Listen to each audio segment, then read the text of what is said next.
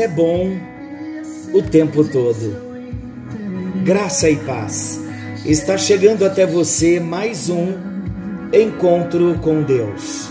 Eu sou o pastor Paulo Rogério, da Igreja Missionária no Vale do Sol, em São José dos Campos. Que alegria, que privilégio estarmos juntos para compartilhar da palavra do nosso Deus. Dia 8 de janeiro de 2021. Como é bom falar do Senhor. Como é bom compartilhar da palavra do nosso Deus. Pois Ele é um Deus de propósito. Ele é um Deus de planos. E a alegria do coração do nosso Deus é quando Ele vê que cada um de nós, estando na posição, permitimos que o propósito se cumpra. Há então uma harmonia entre a vontade de Deus, que é boa, perfeita e agradável, e o nosso coração alinhado à vontade de Deus. Não tem nada melhor do que fazermos a vontade do nosso Deus. Não tem nada mais gratificante do que estarmos no centro do coração do nosso Deus e com temor e alegria fazermos a vontade do nosso Deus. Nós estamos falando de um assunto muito sério e precisamos dar a importância que esse assunto requer. Precisamos estar atentos com os nossos olhos, ouvidos e coração voltados para o propósito. Deus te criou para um propósito.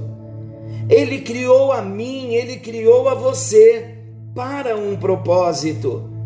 E para isso, nós precisamos viver a vida dentro deste propósito.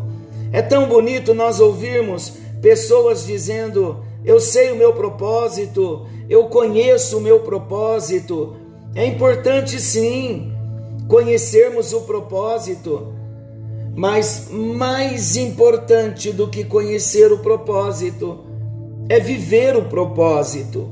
Meus amados, quando se fala em propósito, logo nós pensamos em nossas carreiras humanas. Como assim? Olha o que nós pensamos quando falamos em propósito. Ah, eu tenho certeza que Deus vai me usar jogando bola. Deus vai me usar como um político.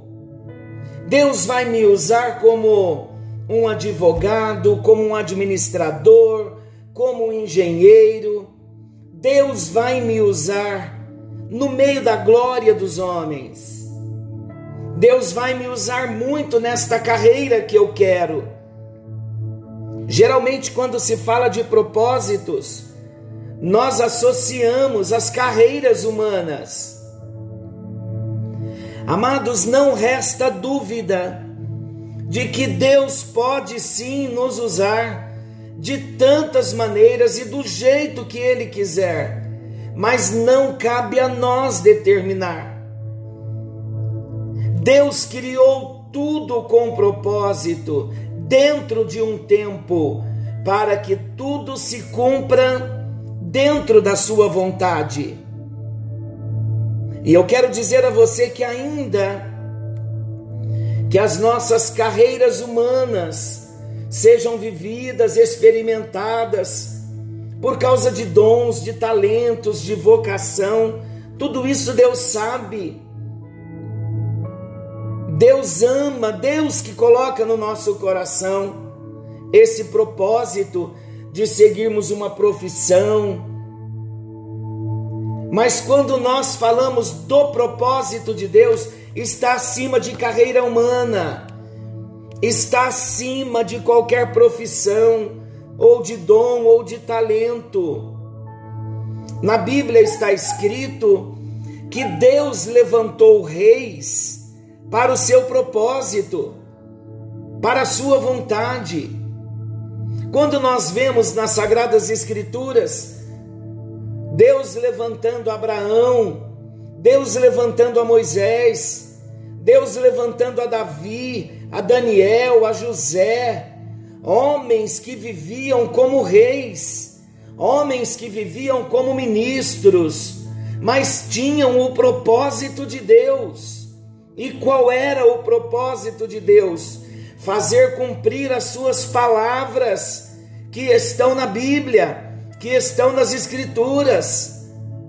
Nós temos testemunho dentro das Escrituras dos feitos, dos propósitos que Deus estava fazendo naquela ocasião para determinada ação. Vamos tirar um exemplo bem importante para nós? Vamos falar de Moisés. Deus manda Moisés fazer uma serpente no deserto, uma serpente de bronze, porque o povo tinha se rebelado contra Deus. Olha o que diz o texto da palavra de Deus, em Números capítulo 21, versículos 6, 8 e 9. Vamos ler. Então o Senhor mandou entre o povo serpentes ardentes que picaram o povo, e morreu muita gente em Israel. E disse o Senhor a Moisés: Faze-te uma serpente ardente e põe-na sobre uma haste. E será que viverá todo o que, tendo sido picado, olhar para ela? E Moisés fez uma serpente de metal e pô-la sobre uma haste, e sucedia que, picando alguma serpente a alguém, quando esse olhava para a serpente de metal, esse alguém vivia. O que é que Deus estava fazendo? Deus estava provando o coração do povo. Mas o povo estava revoltado e murmurando contra Moisés e contra Deus. Olha o mandamento: todos os mandamentos que hoje vos ordeno, guardareis para vos cumprir, para que vivais e vos multipliqueis, e entreis e possuais a terra que o Senhor jurou a vossos pais. E te lembrarás de todo o caminho pelo qual o Senhor teu Deus te guiou no deserto, estes quarenta anos, para te humilhar e te provar, para saber o que estava no teu coração, se guardarias os seus mandamentos ou não e te humilhou, e te deixou ter fome, e te sustentou com o maná que tu não conheceste, nem teus pais o conheceram, para te dar a entender que o homem não viverá só de pão, mas de tudo que sai da boca do Senhor viverá o homem. Deuteronômio 8, 1 a 3. E Jesus faz a citação dessa passagem quando ele diz que, como foi erguida a serpente no deserto, assim importa que o filho do homem, filho do homem é Jesus, que ele seja levantado. Está lá em João 3,14. E como Moisés levantou a serpente no deserto, assim importa que o filho do homem seja levantado. Então vamos entender um pouquinho esse texto. Nós aprendemos nas Sagradas Escrituras, na Bíblia Sagrada, que Jesus traz salvação para todo que nele crer. E nós não podemos pegar a passagem bíblica só porque está escrito e sair imitando, vivendo o passado, que foi para uma determinação de Deus, só para aquele propósito. Nós não podemos fazer uma serpente de metal e mandar as pessoas olharem para ela, que elas serão curadas. Também não podemos fazer uma arca da aliança, fazendo as pessoas a rodearem, que serão abençoadas. Não podemos. Nem podemos querer ser usados como tantos foram, Daniel, tantos para ser político ou para querer ser rei, para que todos o sirvam, como foi com o rei Salomão. Também não podemos ir buscar água do Rio Jordão, água do Mar Morto, terra do Monte Sinai, construir a arca da velha aliança. Deus não quer que o homem idolatre objetos. Deus não quer que o homem coloque em objetos a sua força, a sua esperança. Passados alguns séculos, o povo de Deus voltava para adorar a serpente do deserto, o que Deus abominava. Até que o rei Ezequias, que reinou buscando a vontade de Deus, mandou destruir os postes ídolos e a serpente do deserto, e fez o que era reto aos olhos do Senhor, conforme tudo que fizera Davi, seu pai ele tirou os altos, falando do rei Ezequias. Estamos falando do propósito de Deus para a nossa vida. Ezequias, então, tirou os altos, quebrou as estátuas e deitou abaixo os postes ídolos e fez em pedaços a serpente de bronze que Moisés fizera, porquanto até aquele dia os filhos de Israel lhe queimavam incenso e lhe chamaram Neustã. Está lá em 2 Reis, capítulo 18, versículos 3 e 4. O povo idolatrando o que Deus tinha dito, não idolatrem. Olha Êxodo 20: Não farás para ti imagens de escultura, nem coisas semelhantes do que há no céu e na terra Amados, tudo tem um propósito de Deus para o tempo determinado. Vamos pedir para o Espírito Santo sondar o nosso coração. De repente há idolatria dentro do nosso coração que precisa ser tirada. Como vamos viver o propósito de Deus com o nosso coração cheio de ídolos? O propósito de Deus para minha vida e para a sua é que nós sejamos servos e que venhamos produzir frutos. Que frutos são esses? Frutos do pleno conhecimento da verdade do Evangelho. Que sejamos ricos em Suas palavras, mas dentro do nosso coração. Que sejamos ricos em boas obras que sejamos pobres de espírito, homens e mulheres sempre dependentes de Deus, e que tenhamos sede, que tenhamos fome de justiça, como nós vimos no Sermão da Montanha. Amados, para nós estarmos vivendo dentro deste propósito, porque quem tem fome e sede vai buscar incansavelmente o propósito de se saciar. E qual é o propósito de se saciar? Ser servo, é servir a Deus, não aos homens, é mergulhar profundo no oceano da palavra de Deus, que é uma fonte inesgotável. Como conhecer o propósito?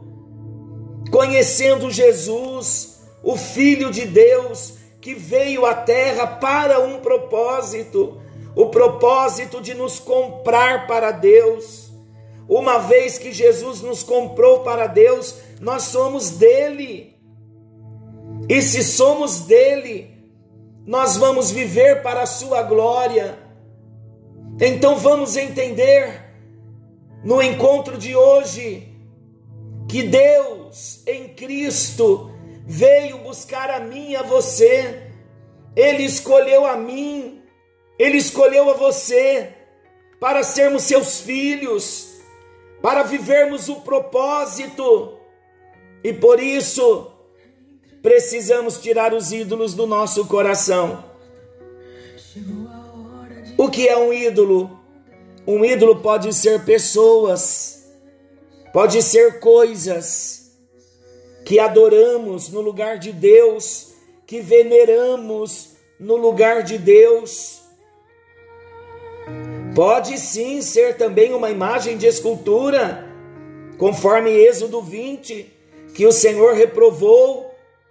É abominação para o Senhor um ídolo, uma imagem de escultura? É sim, Deus abomina. Mas vamos sondar o nosso coração, queridos, porque de repente estamos vivendo como cristãos na terra, com o coração cheio de ídolos. E a minha oração é que venhamos conhecer o propósito. Fomos chamados para viver para a glória de Deus.